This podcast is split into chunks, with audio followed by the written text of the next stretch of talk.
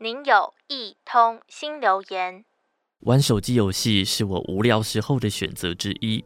有一次尝试玩了一款新游戏，叫做 Sky，它的中文名字叫做光遇，光线的光，遇见的遇。控制角色在游戏世界里面飞翔，还有探索，觉得非常有趣。不时还能够遇到像是祖先的角色，称作先祖。玩家可以透过身上有蜡烛形状的心灯，在祭坛上回忆先祖，进行像是慎终追远的仪式，也祈求先祖给予祝福。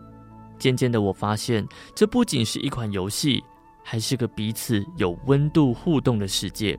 最让我亲身经历到暖心的时刻，是有一次我不断被游戏当中的怪兽攻击，飞不到安全的地方之外，还不断摔到最底层。正当我卡关想要放弃的时候，有几位玩家刚好经过。其实我们并不认识，也没有游戏当中的组队关系，但是他们却不厌其烦地带着我，直到抵达了下一关之后，我们互相点起了心灯，祝福彼此平安。换作是现实生活，如果一件事怎么做都做不好的时候，有一位陌生人却愿意不求回报的祝福你、帮助你，这是难能可贵的缘分，不是吗？想到了另一则故事，相传有位古希腊哲学家，在公元前三百一十年，将一瓶放入信纸的瓶子放到海中，希望借由大自然的力量，把寄信者的真心诚意上达天听。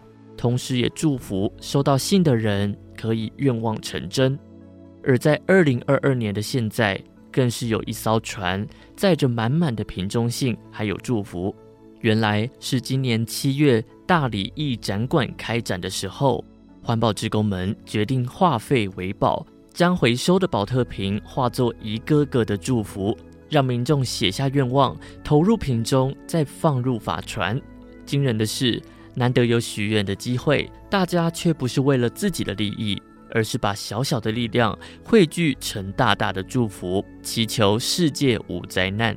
例如，大家祝福希望疫情快点结束，天下无灾难，还有天下人都平安吉祥等等。有位参与的民众为活动下了注解，他说，在清朝时期，大理是个繁荣的港口。经过时代的变迁，又加上九二一大地震的摧毁，失去了当时的荣景。幸好有慈济原件，让这一句成语“里仁为美”成为大理人为荣的事。这艘大理静思堂的法船将航向无灾无难的世界，而我相信这艘法船会让全世界都收到来自陌生人最温暖的祝福。您的留言已完成。如有其他心情留言，请到多用心 FB 或是多用心 Podcast 进行留言。下次见。